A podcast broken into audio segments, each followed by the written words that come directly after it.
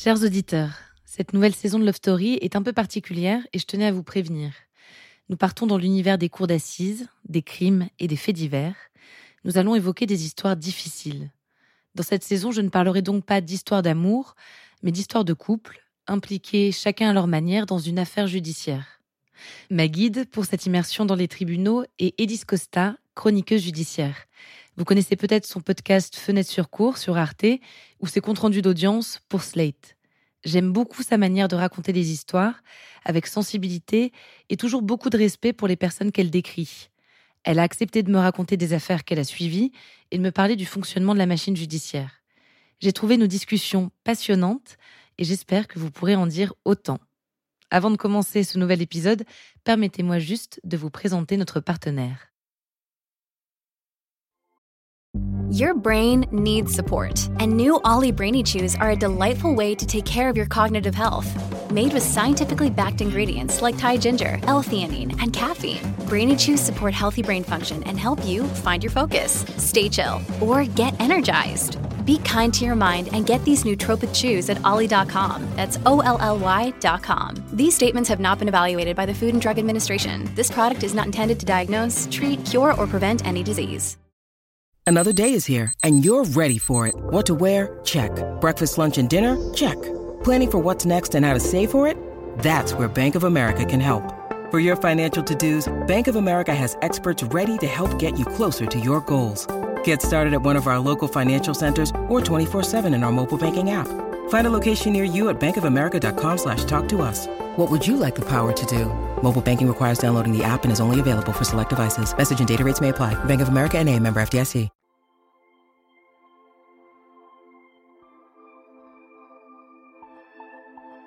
C'est le fait divers français le plus connu, le plus commenté.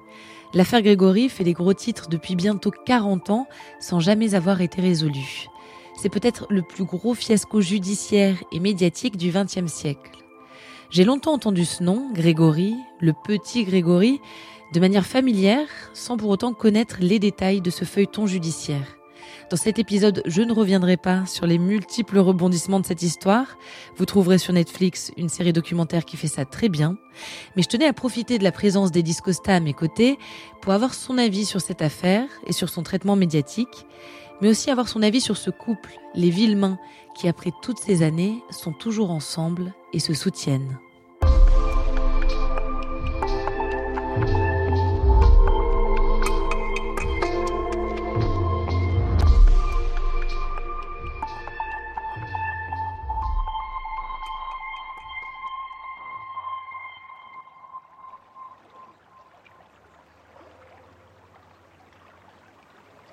1984, le 16 octobre.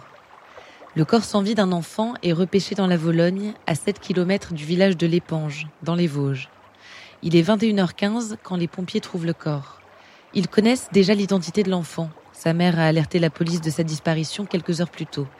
Un appel anonyme a également été reçu par un membre de la famille. Un appel revendiquant un meurtre. Rapidement, les pompiers sont en mesure de confirmer il s'agit bien du corps de Grégory Villemain, 4 ans, fils de Christine et Jean-Marie Villemain.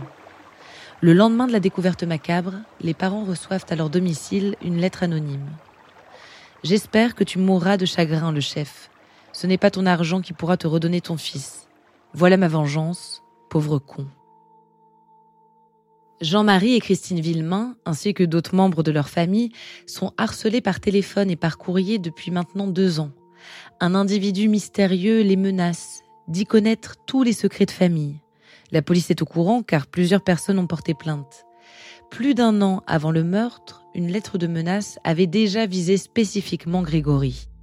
C'est le début d'une enquête qui durera des années sans jamais trouver de réponse. Une enquête qui cible rapidement cette famille élargie des Villemain et Jacob où sévit jalousie et querelles intestines. Une famille pleine de silence, de on-dit et de secrets. Moi, j'ai un souvenir que ça avait marqué notre époque parce que c'était comme il y avait régulièrement des rebondissements et que nos parents regardaient euh, le journal télévisé de 20 heures, euh, on voyait souvent cette photo du petit Grégory apparaître, euh, apparaître à l'écran. Et j'ai un souvenir comme ça de voir ma mère en train de repasser devant la télé à dire allez, encore l'histoire du petit Grégory, parce que on sentait que du coup, ça faisait des années et des années et qu'on n'avait pas, on ne savait pas qui, qui l'avait tué. Je pense que c'est vraiment l'affaire française, le dossier qui ne sera jamais résolu. Et le deuxième qui vient en tête, forcément, c'est celui de Xavier Dupont de Ligonnès. C'est au même niveau, c'est-à-dire quelque chose qui cause un emballement médiatique hors norme, où tout le monde s'interroge là-dessus, même les gens qui ne sont pas passionnés de faits divers. Dès lors qu'il y a un mystère comme ça et qu'on se met tous à rechercher quelqu'un, et puis il y a une, forme d'incompréhension, de se dire mais enfin c'est pas possible qu'on sache pas quoi. Ce sont des affaires qui tristement, je trouve, sont rentrées dans la pop culture entre guillemets. L'emballement médiatique autour de l'affaire Grégory commence au lendemain du meurtre. Les médias locaux publient la photo du corps de l'enfant, pieds et poings liés, son bonnet rabattu sur le visage. Le cliché suscite l'émotion. Les histoires d'appels anonymes intriguent. Des journalistes de la France entière débarquent. C'est le début d'un feuilleton médiatique hors norme où règne le sensationnalisme et où les dérapages sont légion de la part des journalistes, mais aussi des enquêteurs et des juges qui violent le secret de l'instruction. Les journalistes participent activement à l'enquête et au fil du temps se séparent en deux camps.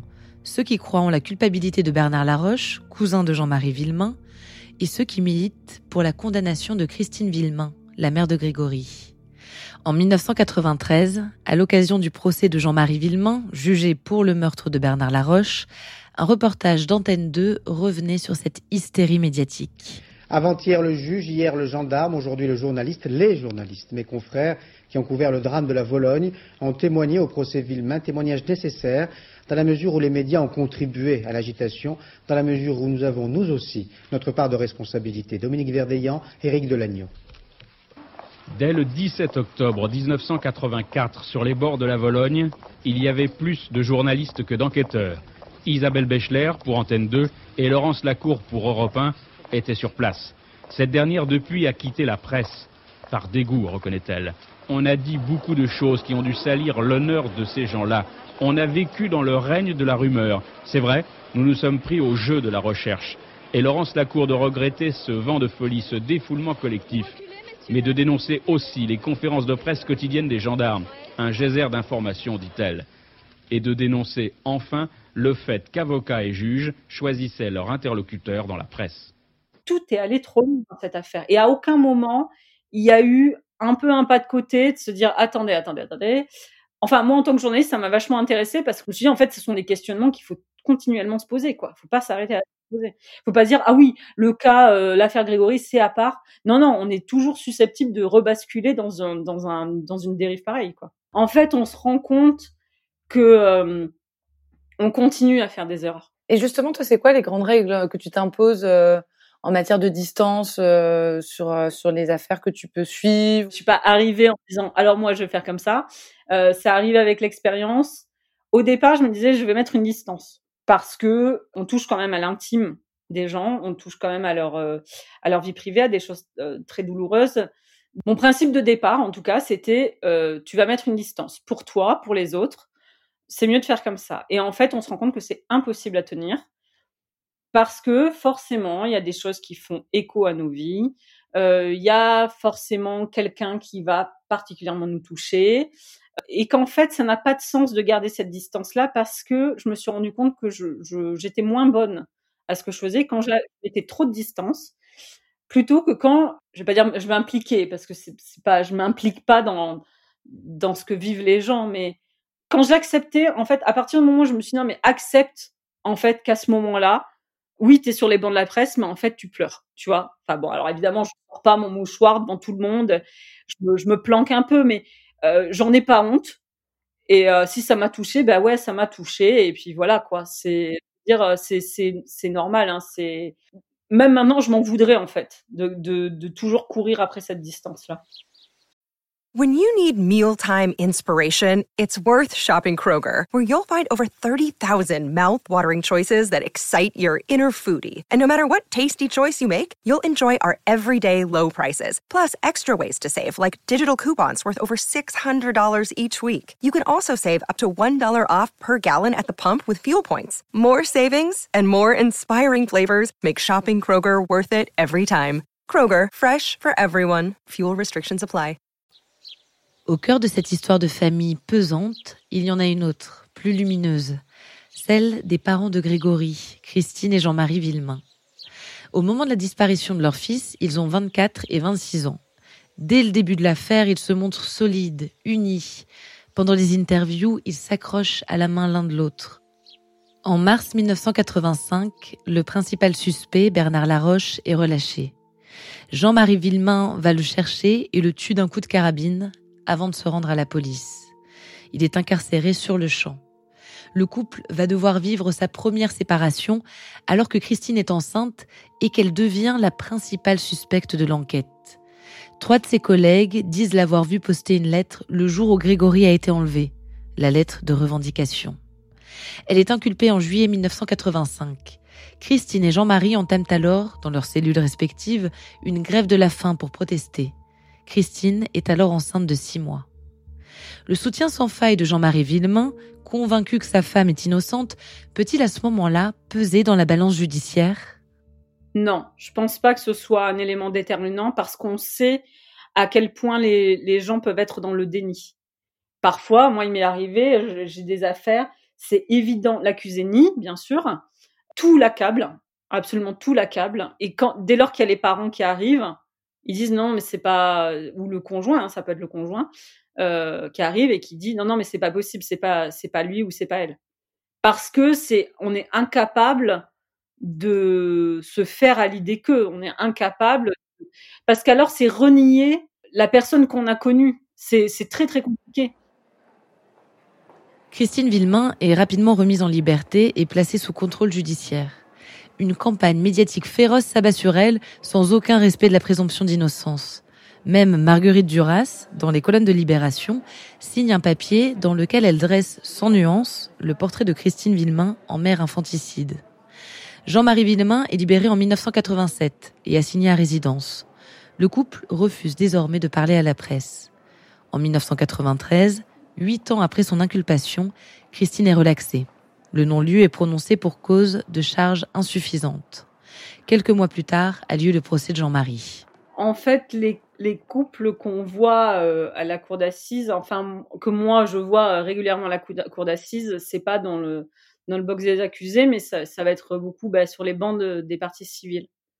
Généralement, ce sont des, couples. Euh, si vraiment là je devais dresser un peu un, portrait classique de ces couples, ce sont des couples très soudés on sent que malheureusement, ils sont ensemble dans l'épreuve. Dans J'ai vu récemment aussi des, couples qui n'étaient plus ensemble, mais qui, du coup, au procès, se rapprochent parce que eux seuls peuvent comprendre en fait ce qu'ils sont en train de traverser. Forcément, ça, ça, ça les soude. Et encore plus quand, il y a un enfant au milieu.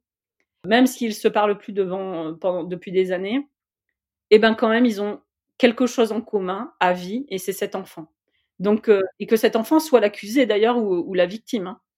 Donc, ils sont, euh, ils sont unis par, euh, c'est terrible à dire, mais par cette douleur, quoi. Un enfant en commun, c'est bien ce qui lie le couple Villemain dès le début. Cet enfant disparu, Grégory, à qui ils ont dédié tant de combats, mais aussi les trois autres enfants qu'ils auront par la suite. Aujourd'hui, Christine et Jean-Marie Villemain vivent toujours ensemble, ils réapparaissent main dans la main à chaque nouveau rebondissement de l'affaire. Le dernier en date a eu lieu en 2017. Les enquêteurs procèdent à de nouvelles mises en examen.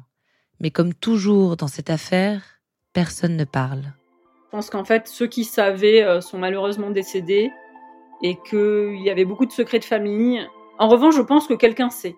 Mais après, euh, bah, si personne ne parle, euh, puis plus le temps passe, plus c'est compliqué quoi d'avoir des réponses et d'avoir les gens vont pas parler maintenant. C'est pour ça que quand on a réentendu des membres de la famille Villemain, moi je me faisais pas d'illusions parce que je veux dire si on, on, s'est tu pendant aussi longtemps, pourquoi on parlerait maintenant?